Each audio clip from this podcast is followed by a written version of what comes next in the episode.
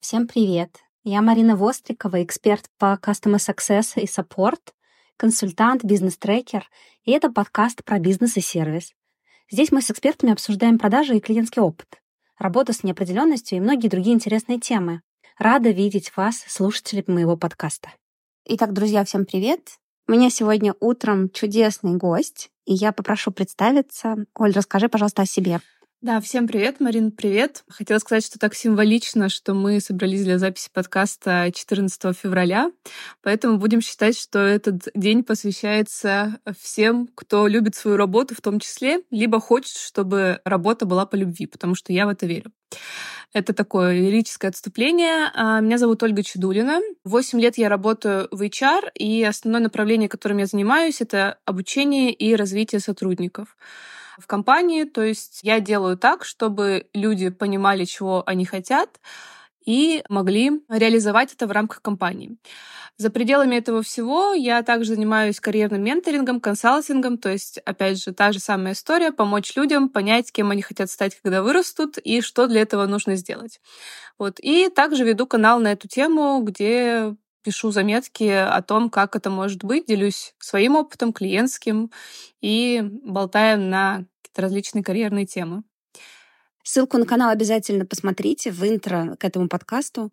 Но ты можешь сказать, как он называется, чтобы тебя нашли? Да, мой канал называется странным названием. Для некоторых непонятные вопросы задаю я. Кто-то мне сказал, что это звучит как-то агрессивно, но на самом деле так назван канал, потому что основным инструментом в моей работе являются правильно заданные вопросы. А это уже, как говорится, половина успеха, потому что я не говорю людям, что им нужно сделать. То есть, потому что я не знаю, как для них лучше, только каждый человек может для себя принять решение. Но с помощью различных вопросов и других техник я помогаю прийти именно к тому пониманию, чего я на самом деле хочу. Философски очень, я с этим абсолютно согласна. Мне кажется, даже не половина вопросов э, от вопросов зависит, а зависит, наверное, для меня процентов 90. Это прям преувеличу специально вклад, потому что кажется, что если человек не задает сам себе вопросы, он идет по какой-то там колее, по наитию, вслепую делает ошибки. Я как раз хочу тогда с этого и начать. А какие для тебя важные вопросы, что вот в развитии карьеры человека? Какие основополагающие ты спрашиваешь? На самом деле зависит от ситуации, да, и зависит от запроса, с которым приходит человек. Но, наверное, такой самый важный философский вопрос, на который стоит периодически себе отвечать, это кто я, да, то есть потому что мы тут не только про карьеру, потому что карьера — это часть жизни, да, и я, в принципе, всегда за то, чтобы, ну, не мы э, работали и жили ради работы, да, а чтобы работа была для жизни, чтобы это было комфортно, чтобы получалось достигать каких-то целей, отдыхать и, в общем, вот этот ловить дзен, баланс и вся история с этим связана. И, например, а, многие цели карьерные, да, они неразрывно связаны с жизнью человека в целом и с тем состоянием, к которому он стремится, то, как он себя хочет чувствовать, а на чувства и эмоции вообще часто люди забивают, да, не слышат себя в этом плане. Вот, поэтому тут такая сборная солянка, поэтому, наверное, такой вопрос, кто я, да, кто ты в данном контексте и чего ты хочешь. Потому что э, вот этот интересный вопрос вроде бы простой, да, чего ты хочешь? Мы можем сказать, там, я хочу есть, там, или еще что-то такое, но когда дело касается каких-то более серьезных, таких глубоких вопросов, часто мне начинают говорить про прошлый опыт или про то, что есть сейчас, или про то, что там человек умеет, или, или про то, что он должен делать и так далее, что ему нужно сделать. И чаще всего я переспрашиваю, хорошо, вот это все у тебя есть, а чего ты хочешь, да, то есть заглянуть туда в будущее для того, чтобы спроектировать вот эту вот а, составляющую важную, потому что если мы не можем представить, чего мы хотим, то как мы будем планировать то, как мы к этому придем. То есть тут вот тоже интересный такой момент, и постепенно, когда уже эта история раскручивается, да, и человек начинает э, представлять э, условно кем он себя видит дальше, что его окружает, как он себя чувствует, чем он занимается, с кем он общается. То есть потихоньку добавляются вот эти остальные пазлы, чтобы вот полная картинка появилась. Спасибо. Это же как раз про вот нашу с тобой тему эфира. Мы предварительно разговаривали о том, что можем обсудить карьерные стратегии.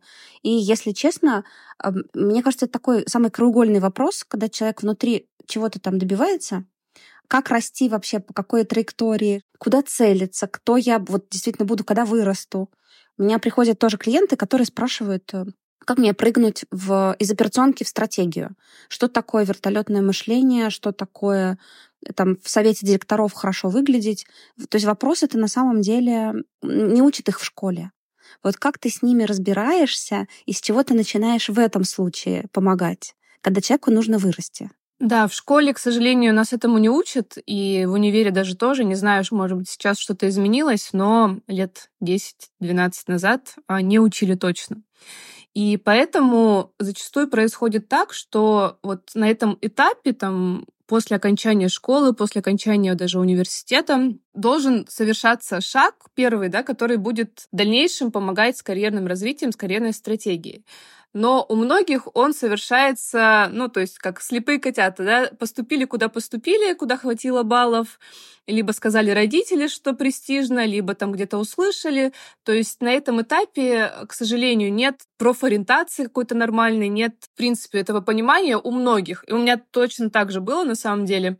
И поэтому человек приходит, ну, он так двигается по какой-то понятной траектории. Там я закончил универ, я пошел работать, сходил на собеседование, куда меня взяли, туда я и пошел, да, получить какой-то опыт нужно, как говорится, первую работу не мы выбираем, а она тебя, да. Но человек отрабатывает несколько лет, и когда случаются такие кризисы, вот ко мне, например, много приходит 30-летних условно, ну, плюс-минус 5 лет имею в виду, когда человек уже получил определенный опыт, он чего-то добился уже в своем профессиональном развитии, и он сталкивается с этим кризисом и понимает, что все, что это было, было такое очень ну, в общем, не то, что ему хочется на самом деле, и он начинает как раз задавать себе вопросы, не знаю, может, еще какой-то личный кризис на это все накладывается, и приходит с такими запросами, то есть мне не нравится то, что есть сейчас, я хочу что-то поменять. Это первый запрос. Либо второй запрос, я хочу понять, куда двигаться дальше, вот из той точки, которая есть сейчас, потому что тоже не понимаю, как это может быть. Тут э, тоже, возможно, такие развилки разные, конечно, зависит от человека. Кому-то условно повезло, да, и он сразу попал в ту сферу, которая ему действительно интересна, либо там, не знаю, там стерпится, слюбится, да, постепенно привык к этому ко всему. Кто-то просто все это время работал, но при этом без какого-то удовольствия, а потом он решил, что все-таки хочет реализовать какие-то там свои мечты, иногда даже детские там цели и так далее. Иногда люди приходят такие говорят, блин, мне 35 лет. Разве такое вообще возможно, что я в 35 лет э, не знаю, что я вообще хочу для своего дальнейшего развития? Так вот, э, могу сразу сказать, что это нормально, как бы точно вы не одни такие, и это вообще такая сейчас очень распространенная история. И даже статистика да, утверждает, что вот наше поколение плюс-минус э, за свою карьеру будет два-три раза делать такие крутые карьерные повороты, развороты, изменения. То есть это, это нормально. А вот что делать как раз, если в 35 решил поменять карьерную стратегию? Вот как, какие у тебя есть рекомендации? А, на самом деле не слишком отличается, ну, что тебе 18 условно, что тебе 35. Разница в том, что в 35 уже есть определенный опыт за плечами, жизненный и карьерный в том числе. И многим, знаешь, пугает, может быть, появляется страх, потому что часто приходят и говорят, что я хочу что-то поменять, но я боюсь, как я в 35 буду начинать все с нуля. Ну, то есть у человека уже есть определенный социальный статус, он там какой-нибудь э, главный специалист или руководитель отдела. Такой, так я, если я перейду в другую сферу, я же буду опять, там, не знаю, стажером. То есть человек не может, э, ну, не морально привыкнуть да, к тому, что ему нужно будет быть э, там снова младшим специалистам. Плюс, естественно, финансовая сторона, когда в этом возрасте у всех там свои квартиры, ипотеки, семья и так далее. То есть не хочется опускаться по финансам. И из-за этого вот люди годами просто думают об этом, недовольны той ситуацией, которая есть сейчас, но конкретных шагов для того, чтобы поменять что-то, не предпринимают. И э, вот это, мне кажется, самая такая главная ловушка мышления, не знаю, в которую люди попадают, потому что если тебе 35, ты решил сменить, там, не знаю, направление, сферу, профессию и так далее, ты не будешь в любом случае начинать все с нуля. Потому что задача в том, чтобы прежде чем что-то менять, во-первых, понять, что ты хочешь, во-вторых, понять, какой опыт, какие навыки у тебя уже есть сейчас, которые ты можешь применить на новом месте работы. Например, так или иначе, мы там большинство работаем в команде. Поэтому если у человека уже есть навыки там, работы в процессе, в команде, коммуникации, построения и так далее, это уже, да, мы можем галочку и плюсик поставить. То есть опираться даже если не на какие-то хард-скиллы, да, то есть то на софт-скиллы, которые у нас у всех как бы есть, мы их развиваем, и это действительно важно. Вот, понять, то есть тот опыт, всегда есть переносимые навыки, они так называются, которые мы можем забрать с собой. И отталкиваться при выборе направления и профессии не только от того, что модно, да, то есть, э, а поглубже углубиться в сферу. Например, все хотят сейчас в IT попасть по-прежнему. А я как раз там 8 лет работаю, поэтому ко мне тоже с такими запросами часто приходят но при этом, допустим, не копают глубоко и думают, что если это IT, то нужно идти и учиться программировать, быть разработчиком и так далее. А человек, допустим, работал не знаю, менеджером по продажам, и вообще никак там с кодом и с а, программированием его работа связана не была. Соответственно, я говорю, ну, почему именно там программирование, когда в IT есть ну, гораздо больше специализаций сейчас востребованных в том числе. Есть в том числе менеджерские позиции, на которые как раз можно ну, взять свой предыдущий опыт и добавить туда понимание специфики IT, например, да, и с ним уже идти претендовать не на стажерские позиции, а уже на как бы реальные позиции в компаниях. И когда мы этот весь клубок распутываем, да, оказывается, что просто у человека, ну, там, кто-то ему сказал, да, и он особо не проверял информацию, думал, что, возможно, только вот одна дорожка, да, по которой можно пойти. А оказывается, что вариантов на самом деле больше, да, стоит только углубиться в это все и выбрать вариант, подходящий для себя.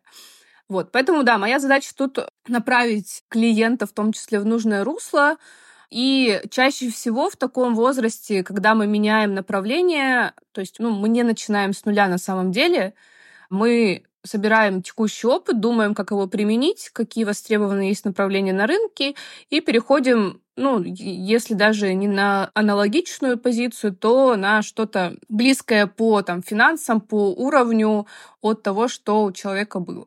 Вот одна из э, стратегий на старте в IT, которую я наблюдаю, это когда у человека был какой-то опыт не очень релевантный, например, преподавание или инженерные специальности, но что-то там пошло не так. И человек принимает решение, что хочет войти, но при этом а, действительно не программист. И тут вот я вижу, что в клиентский сервис э, по теме канала, если брать, заходят такие специальности совершенно с разным бэкграундом. У меня был сотрудник, э, когда я работала директором по клиентскому сервису, он из МЧС пришел в клиентский сервис. И как раз я хочу здесь, наверное, подсказку дать нашим слушателям, что вы можете так сделать, это нормально, если это IT-компания и поддержка IT-продукта, как правило, клиентский сервис обучают с нуля. То есть дают все инструменты, дают механизмы, понимая, что вам сложно войти в профессию. И как раз вот здесь вот э, опыт Оли подсказывает, что этого не нужно бояться. И еще я услышала важную вещь, что если вам 35, а вы меняете стратегию и хотите войти с нуля в IT-сферу, то здесь, опять же, тактика может быть просто сделать. Потому что вот основное, про что ты еще говорила, я услышала про то, что люди прокрастинируют, например, не решаются, много домысливают, и при помощи твоей могут как раз быстрее перейти в эту сферу. То здесь это больше не вопрос, а рекомендация. Вообще-то не бояться. Да, ты вот это проговорила. У меня как раз возникла еще одна рекомендация. Хочу подсветить такой важный момент. Бывает так, что люди не определились с направлением, которое им действительно интересно и подходит уже по существующему опыту, и приходят с кучей пройденных курсов или даже просто купленных, а не пройденных, да. Немножко там пошли в тестирование, немножко там пошли в аналитику и так далее. Соответственно, потратили, например, год времени на переквалификацию. В итоге ну, везде по чуть-чуть, потрачено много денег, потому что все эти курсы достаточно дорогостоящие. И тут я к тому, что первое Я за то, чтобы потратить чуть больше времени на анализ да, на старте, чем сразу бежать, скупать курсы и пытаться там чему-то обучиться. Во-вторых, я своим клиентам даю такие пробные варианты погружения в профессию. То есть эм, даю подборки специальных материалов, чтобы они пошли, посмотрели, бесплатные, в том числе курсы мини такие, чтобы чисто понять, чем действительно придется заниматься на этой позиции, немножко погрузиться и себя в это все погрузить, опять же, и понять, насколько тебе там комфортно, насколько заинтересовало и так далее. То есть вот такие мини-гипотезы, которые мы тестируем, и потом уже это занимает не так много времени, то есть человек пойдет там неделю, помедитирует, подумает, посмотрит эти курсы и приходит с обратной связью, и потом уже, когда принято финальное решение, что да, вот мне интересно это, а то мне не особо интересно, уже идти и планировать конкретное там переквалификацию, переобучение и все, что с этим связано. Ну, интересный момент тоже, спасибо. Вот когда вижу в резюме, если отбираю сотрудников, что там какие-то курсы, на самом деле профессионал хорошо отсеивает курсы так называемого лайт уровня и серьезные курсы. У меня взгляд уже заточен на какие-то бренды, которых я знаю, что там глубина хорошая, и для меня это как раз будет показателем. Если это просто курс на курсере, где-нибудь в LinkedIn и так далее, я буду понимать, что человек просто потратил какие-то усилия. Для меня это хороший признак, что это было.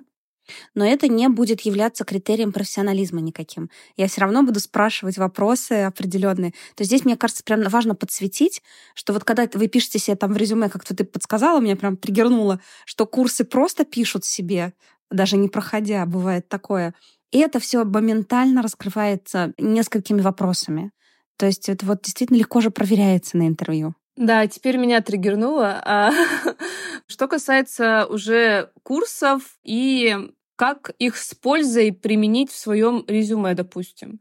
Для меня, даже если просто человек прошел курс, ну, допустим, у него абсолютно другая сфера деятельности в резюме, да, то есть опыт работы указан и так далее. Если он просто прошел курс и добавил его себе с пометкой там повышение квалификации, с вероятностью 90% это даже не заметит, потому что рекрутер, когда он смотрит резюме, он тратит на резюме там 10 секунд, пробегается взглядом, и если взгляд не цепляется за какой-то релевантный опыт и ключевые слова, которые есть в позиции, то резюме просто закроют, скорее всего, и пойдут дальше. Поэтому, если вы проходите курсы, тратите на это время, тратите на это свои, не знаю, там, ресурсы и так далее, то не поленитесь потратить потом время и описать конкретные кейсы и задачи, которые вы решали на этом курсе. То есть, понятно, это не коммерческий опыт, но это лучше, чем а, не знаю, просто там кто-то работал поваром, потом себе вписал курс тестировщика и ждет, что его пригласят на интервью. Нет, как бы так сейчас уже точно не работает. Может быть, лет 15 назад работало, сейчас точно нет.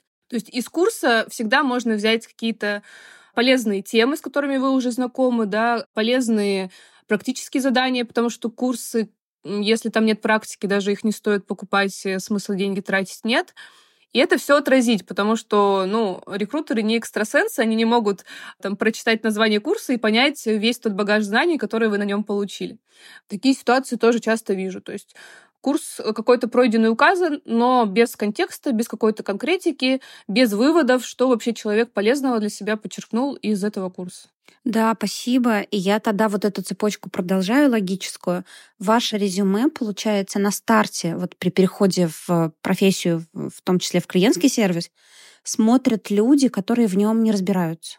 У них есть вводные, у них есть портрет, у них есть опыт, безусловно, набора такой вакансии, но они не ориентируются в этой сфере так, как ориентируется руководитель, который потом будет вас смотреть.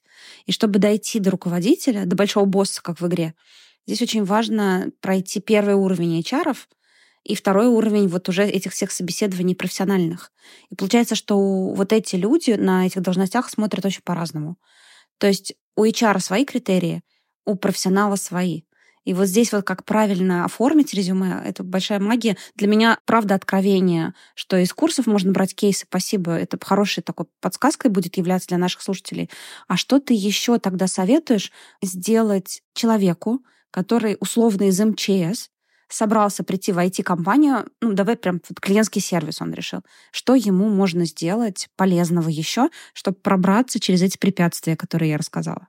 Угу. На самом деле МЧС и клиентский сервис для меня даже это можно соединить и найти пересечение. То есть э, в МЧС, если человек работал и работает, значит, как минимум у него есть эта потребность помогать людям. А в клиентском сервисе основная задача ну, сотрудников это тоже да, стараться помочь людям решить их проблемы. Только в МЧС там спасают жизни условно, да, а тут спасают, не знаю, работу какого-то приложения или, в принципе, там какие-то задачки клиента решают. Поэтому очень много таких моментов, в которых можно найти пересечение и тоже отразить в своем резюме. Почему нет? Только, опять же, ты правильно сказала, что вот есть рекрутер, который смотрит резюме, рекрутеры бывают разные, бывают более опытные, бывают менее опытные. Тут как бы не будем э, заострять на это внимание. И у рекрутера есть ну, какой-то портрет кандидата, да, который ему дали, либо он самостоятельно составил. И он смотрит резюме, смотрит свой портрет кандидата и ищет пересечения. И вот чем проще и понятнее описано в резюме какие у человека могут быть пересечения с вакансией, да, тем проще рекрутеру это будет увидеть и связаться с ним уже, чтобы, там, не знаю, дальнейшее общение какое-то организовать и так далее. Поэтому, первое, я бы на месте сотрудника МЧС подсветила вот эти моменты по пересечению именно с точки зрения коммуникации, с точки зрения, опять же, его soft skill ов. Ну, то есть, потому что действительно эти пересечения есть с точки зрения там, помощи людям, с точки зрения, опять же, быстрого реагирования на какие-то ситуации. Ну, то есть много, если постараться, там можно придумать какие-то такие моменты. И, собственно, ну, на этом делать акцент, и, соответственно, после прохождения каких-то, опять же, либо курсов, либо даже если человек самостоятельно готовится, у меня тоже были такие успешные случаи, ну, то есть человек вообще не проходил никакие курсы, самостоятельно готовился, изучал э, видео там в Ютубе, в общем, с помощью бесплатной информации все доделал, все это тоже отразить в резюме. И еще такой важный момент. Есть вот этот в резюме раздел прекрасный, который называется «Обо мне», и никто не знает, что там писать, да. Кто-то пишет, что там, не знаю, у меня две кошки, три собаки, кто-то, что он увлекается баскетболом, но это все, конечно, прикольно, да, там хобби, какая-то личная история, но это хороший такой раздел, где можно простым человеческим языком а, написать свою логическую цепочку, как вы вообще пришли к тому, чтобы войти в ту профессию, на которую вы откликаетесь. То есть, например, можно собрать свои компетенции, которые были получены, то есть предыдущий опыт, то есть, например, наш сотрудник МЧС может написать, что у него большой опыт взаимодействия с разными людьми, поиск быстрого решения возникающих проблем и так далее. И далее написать о том, что вот со всем этим опытом я, там, не знаю, рассматривал развитие в различных сферах и понял, что клиентский сервис — это то, где я могу по максимуму применить свой текущий опыт, плюс там я дополнительно изучил какие-то там особенности работы, не знаю, там, приложений и так далее. И вот из всего этого, то есть смэтчилось и получилось то, что получилось простым человеческим языком объяснить и рассказать, почему вы идете на эту позицию, почему вы идете в эту сферу, Потому что ваше резюме читают такие же как бы обычные люди, которые, если вы это не написали, ну, никто не догадается, да, и лишний раз не будет думать, какая же мотивация была у человека, да, насколько он осознанно отправляет там резюме или он просто делает там спам-рассылку на все подряд вакансии. То есть это задача, это ответственность кандидата донести а, эту информацию. Тоже вот э, любопытный сразу такой момент. Человек рассылает на все вакансии, это не очень ок. Его там видно 8 резюме в одну компанию, и понятно, что он уже просто шлет как бот рандомно всем подряд. А какие еще бывают ошибки на старте вот это перехода функции? То есть вот эта карьерная стратегия, когда я прыгаю в бок. Мне вот совершенно другой, другую траекторию мне нужно выбрать. Какие еще бывают промахи у кандидатов? Когда человек делает, не знаю, там 8 резюме различных, да, с одной и той же внутрянкой, да, просто их называет по-разному, естественно, это все видно. То есть все ваши резюме, даже если вы отправляете, откликаетесь одним резюме, рекрутер увидит остальные тоже.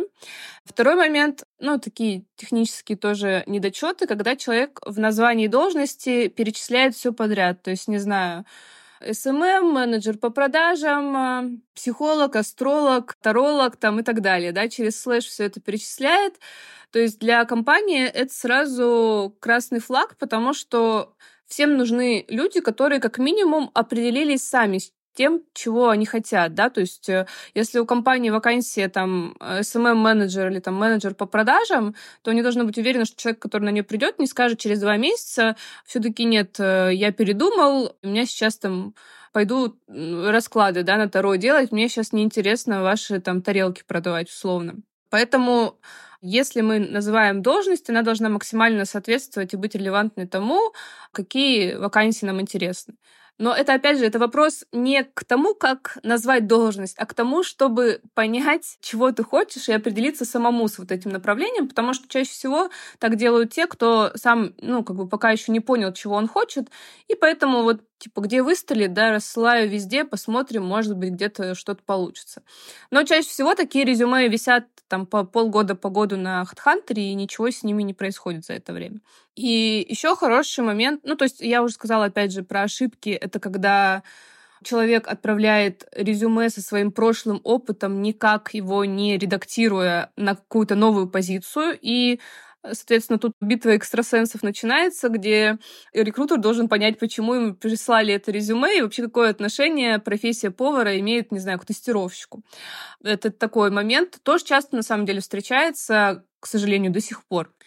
Ну и а, вот поподробнее рассказать, да, про свою логическую цепочку действий, почему эта сфера интересна, Плюс, ну, это не ошибка, а просто дополнительный момент э, с теми же сопроводительными письмами. То есть, если письмо написано, если это не шаблон HeadHunter, здравствуйте, рассмотрите мое резюме на вакансию, естественно, там он никакой смысловой нагрузки не несет а именно осознанное письмо с подсвечиванием того опыта, который может быть полезен на той вакансии, и своего интереса, своей мотивации к этой позиции, это может сыграть в плюс, да, потому что сопроводительное письмо — это то, что видят вот даже до того, как открыть резюме, сначала письмо, потом уже, если оно заинтересует, то откроют резюме, посмотрят и так далее. Спасибо. Я тогда возвращаюсь к самой теме стратегий. На самом деле, вот мы сейчас обсуждали одну, которая выглядит так. Я решил, что предыдущая работа мне уже не очень устраивает, или там какие-то есть мотивы, почему.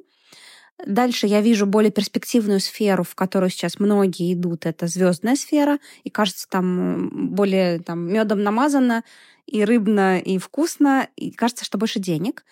У всех мотивы, опять же, разные, но стратегия ровно в том, чтобы сменить на более перспективную.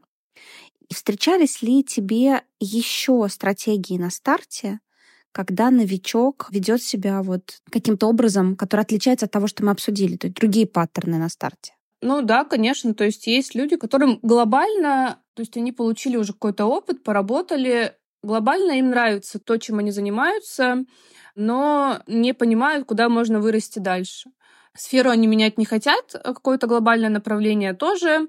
И тут частый, кстати, кризис тоже, с которым сталкиваются, переходный такой период между позицией специалиста и позицией руководителя когда приходят люди и говорят, что, ну, вроде бы мне нравится моя работа, но мне что-то уже так скучно, задачи однообразные, делаю все на автомате, там, не знаю, откладываю, прокрастинирую и прочее. И когда мы начинаем, опять же, выделять, а что допустим, нравится все-таки в своей работе, почему там глобально ты понимаешь, что это твое, и человек мне начинает говорить, что мне нравится обучать, мне нравится делиться знаниями, мне нравится, допустим, строить процесс, решать какие-то сложные задачи, нетривиальные и так далее. И таким образом часто приходим к тому, что человек просто перерос позицию специалиста, и делать руками, условно, ему уже ну, скучно, неинтересно, это тоже нормальная история, и у него есть уже потребность э, в управленческой позиции. Это тоже не, не редкие такие истории. И, конечно, возникают некоторые сложности, когда ты, условно, там, пять лет работал специалистом, выполнял свои задачи, а как потом перешагнуть вот эту ступеньку или даже там через две ступеньки бывает наверх в сторону руководящей позиции, да, какие нужны компетенции, как вообще себя поддержать в этом во всем, потому что, естественно, это сложная, стрессовая тоже история. Это еще одна такая стратегия, с которой часто сталкиваюсь, работаю и вполне успешно.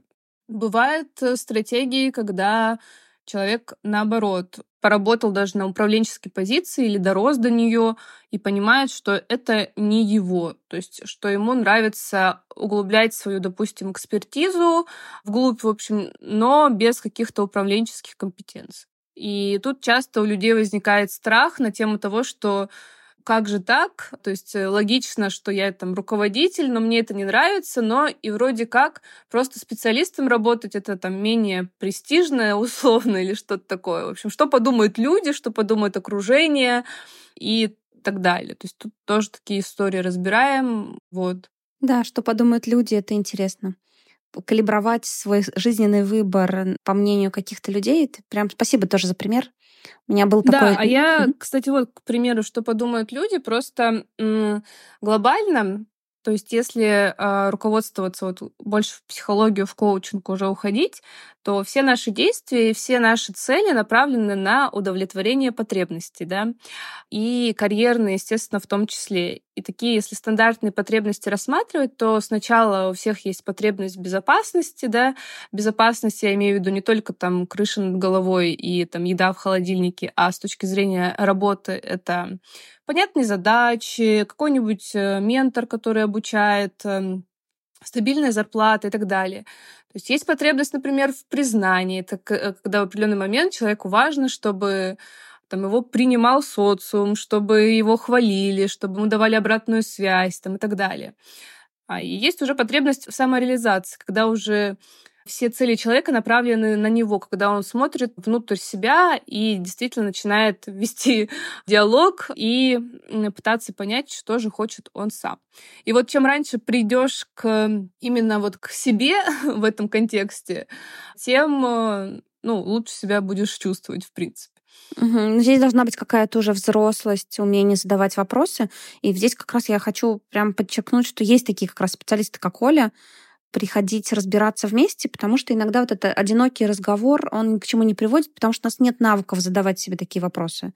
Ну вот, если бы меня спросили в начале карьеры, какая у меня карьерная там цель, я не знала. Если там посмотреть, кого я перебирала, и журналист, и преподаватель, у меня такая очень странная траектория. Вот не я тоже того. хотела, кстати, стать журналистом, да, но не сложилось. Теперь я это желание реализую в контенте в своем канале. Мне просто кажется, что многим кажется сложным. Вот карьерная стратегия, согласись, звучит вот как что-то там глобальное, не знаю, на там 30 листах, в трехтомник, не знаю, какой-то написано и так далее. А, и поэтому, что это кажется чем-то сложным, непонятным, к чему тяжело подступиться, или кажется, что там, может быть, нет, не надо и так далее. На самом деле все гораздо проще, да, то есть это карьерная стратегия, это может быть, э, не знаю, листочек, который вы себе расписали какие-то важные для вас этапы, этапы, да, и вы просто его носите где-нибудь там в сумке. То есть это не обязательно что-то такое прям большое, страшное и так далее. Вот, поэтому я даже делала для своих читателей такую шпаргалку по карьерной стратегии в Notion. Давай, наверное, можем тут тоже прикрепить, чтобы для примера можно было посмотреть. Потому что, опять же, в трех словах это не расскажешь, но такой примерный алгоритм, по которому можно накидать вот эту стратегию для себя. Да, спасибо большое за шпаргалку. Поделимся обязательно в описании к подкасту. И ты знаешь, э, ты меня навела на очень такую интересную мысль про журналистов, когда упомянула. Действительно, я тоже реализую сейчас потребности в контенте и в подкасте, и мне хочется вот эту деятельность вести.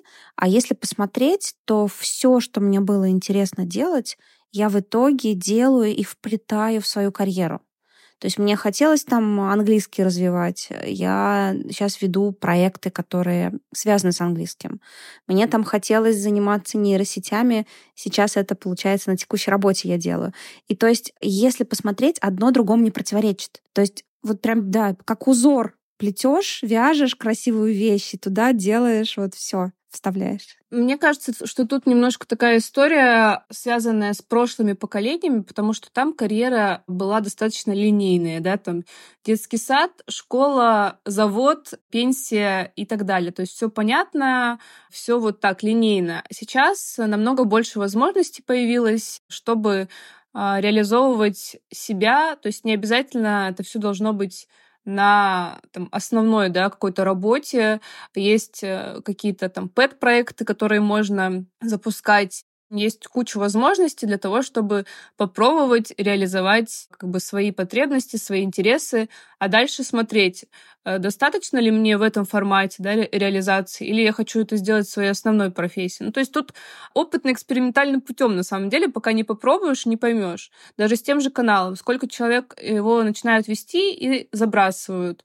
У всех разные причины, но тем не менее. И вот для того, чтобы делать что-то глобальное, можно начать с чего-то небольшого и потестить идею. Мне вот вообще нравится очень айтишная концепция MVP, да, которая предлагает строить гипотезы и проверять их на минимально работающем продукте. То есть прежде чем идти там, а, запускать ракету в космос, да, можно сначала начать с чего-то меньшего, посмотреть, насколько вообще это понравится, получит там ваш какой-то эмоциональный отклик, а, будет там востребовано, интересно там еще кому-то.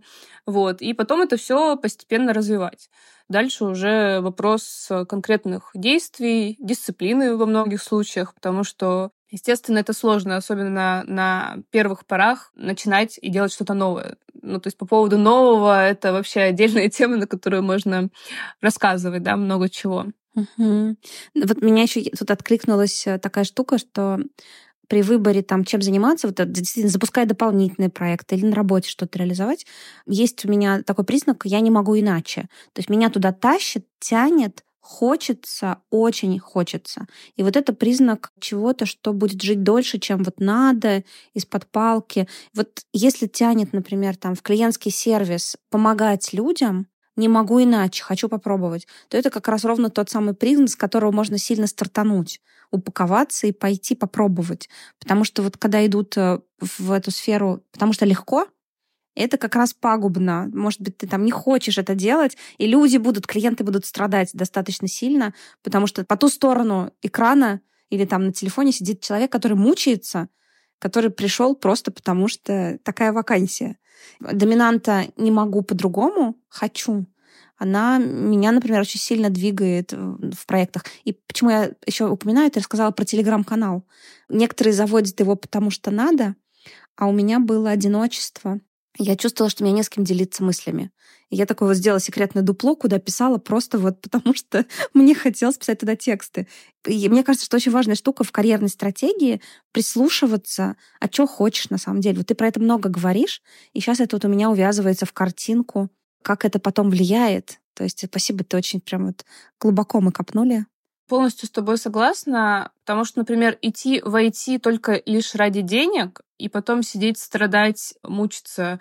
Вот кто э, идет с таким посылом, чаще всего это заканчивается, не успев начаться, да, то есть курсы прошли, там деньги потратили, а, там даже, может, какую-то работу нашли, но человек на ней страдает и понимает, что это там в конце концов не его.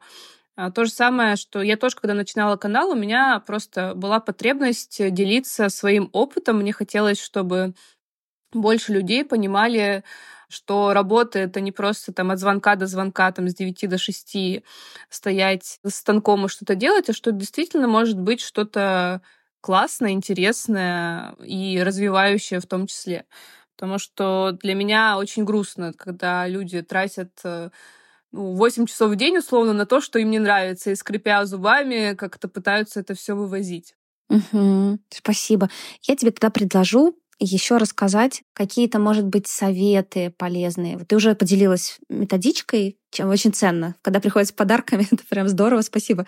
Может быть, ты что-то еще хочешь рассказать слушателям, что им поможет в построении карьерной стратегии? Ну, наверное, если обобщить, то Первое. Карьерная стратегия — это не что-то сложное, не что-то объемное. И тут неважно, как это будет выглядеть на салфетке, на листке бумаги, в ноушене или еще где-то. Главное, чтобы вам было понятно, условно, чего вы самостоятельно ждете там, от себя спустя какое-то время. И тут такой вопрос часто задаю клиентам. Вот мы встретимся с тобой через год, и что должно случиться, где ты, как ты себя чувствуешь, с кем ты и так далее. Чтобы, когда я у тебя спросила, как дела, ты мне ответил или ответила, Оля, все классно, я счастлива, да, там, или я счастлив.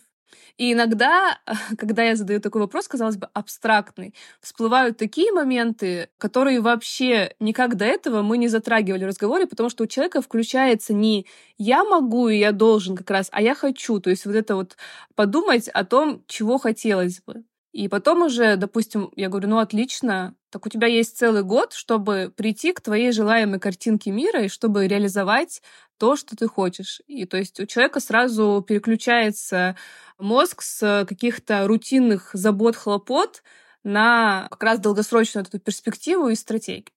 Как минимум попробуйте ответить тоже себе на этот вопрос, только честно. Это важный момент, да, честность по отношению к себе в том числе. И обращайте внимание на формулировки, потому что есть формулировка «я хочу», а есть формулировка «мне надо», «я должен», «мне так сказали», «мне так положено». То есть отделяйте ваше личное от того, что, не знаю, там навязано родственниками, друзьями, обществом и так далее потому что только на то, что искренне вам откликается, будет соответствующий отклик и желание действовать и так далее. Ну и пробовать пожалуй, потому что все, что мы сейчас обсудили, это все, конечно, классно, но если это все останется где-нибудь на листочке э, в столе, да, то это, естественно, никакого результата не даст. То есть э, в чем хорош, кстати, коучинг, в котором мы работаем, да, с клиентами, в том, что помимо вот этой всей рефлексии, вот этих всех рассуждений и так далее, мы в конце всегда думаем и сводим все к конкретным действиям все это классно, но что можно пойти и конкретно с этим сделать? У меня была недавно, ну, есть моя клиентка, которая тоже там решилась на такой для себя шаг, и она мне потом сказала, что она 10 лет об этом думала. То есть 10 лет, прежде чем пойти и попробовать что-то сделать. Вот это вот как раз думать, вот эта мыслительная жвачка, которая там просто прокручивается в голове, она как раз никак не помогает, она только мешает и отнимает те силы, которые можно как раз, э, те ресурсы, которые потратить на то, чтобы что-то попробовать сделать. Тут, к слову сказать, я вообще не рисковый человек на самом деле. И я никогда не говорю своим клиентам, там, типа, бросай все, иди там срочно, там, меняй там на 180 градусов, разворачивайся. Естественно, такого нет. И тут максимально можно подобрать какой-то такой комфортный вариант, постепенный, там, не знаю, каких-то изменений, потому что, естественно, это все там сложно, требует э, ресурсов, там где-то времени, денег и всего такого. Но просто пробовать э, с каких-то минимальных действий уже классно. И я, когда проводила воркшоп по планированию, тоже могу парочку вопросов оттуда сказать, наверное, вот последнее, что такое. Когда мы планировали какие-то объемные цели и задачи, дальше я просила своих участников выписать Первое. Три задачи, касающиеся ваших хотелок, ваших целей, которые вы можете реализовать менее чем за час. Какой-то маленький шажок, который не требует много времени, но это уже будет все равно шажок в сторону того, чтобы что-то сделать. Ну, например, открыть и прочитать карьерную стратегию в Notion, шпаргалку, которую я скину, займет, не знаю, 10 минут. Создать телеграм-канал для тех, кто давно не хотел, но не решался, займет 5 минут, условно. Написать описание канала, там, не знаю, еще 10 минут. Ну, то есть вот какие-то прям минимальные шажочки. И второй э, вопрос — это напишите там, не знаю, себе 2-3 э, действия, которые вы можете сделать по направлению к своей цели в ближайшие два дня. Ну, то есть, опять же, мы не собираемся с мыслями месяцами, там, какой-то предварительной подготовки и так далее, а думаем, что вот мы можем пойти в ближайшее время сделать, пока есть какой-то там заряд энергии, в том числе воодушевление и так далее. Потому что первые шаги, они всегда самые сложные, а дальше иногда бывает, что только стоит начать что-то делать, и потом события так закручиваются, возможности откуда-то появляются. Это вопрос вот как раз фокусировки да, на каком-то процессе. Пожалуй, наверное, это такое э, самое важное, что я хотела бы добавить. Это очень ценно, спасибо. Друзья, у вас прям есть конкретный план, что можно попробовать. Поможет точно в карьерной стратегии, потому что, скорее всего, вы пришли слушать этот эфир, потому что вам интересна эта тема, но что-то мешает сделать какие-то шаги. Вот конкретные прям рекомендации. Оль, спасибо тебе большое. Я очень рада, что ты мой гость. Я тебе желаю успехов, удачи. Пусть все получается у всех, в том числе и у тебя, и у клиентов твоих начинаниях. Да, Марина, спасибо большое. Это мой первый раз, мой первый подкаст, поэтому я рада, что он случился в такой теплой обстановке именно с тобой, и что мы вообще не готовились, и импровизируем, и построили такой интересный диалог. То есть не по книжкам, а максимально практически, основанный на опыте. И мне такое самой интересно слушать, поэтому надеюсь, что кому-то тоже это будет полезно, и для кого-то это станет таким как раз первым звоночком, шажочком на пути к тому, чтобы сделать то, что давно хотелось. Поэтому да, спасибо, спасибо тебе большое. Спасибо. Друзья, подписывайтесь на следующие выпуски, ставьте лайки. Буду ждать вас в следующих выпусках. Всем пока. Пока. Итак, на этом обсуждение нашей темы подходит к концу. Но я уже готовлю для вас новый выпуск, полный увлекательных разговоров, интересных гостей и множество полезной информации. Поэтому подписывайтесь на этот подкаст, чтобы не пропустить новые эпизоды. До скорой встречи, друзья, в моем подкасте о бизнесе и сервисе.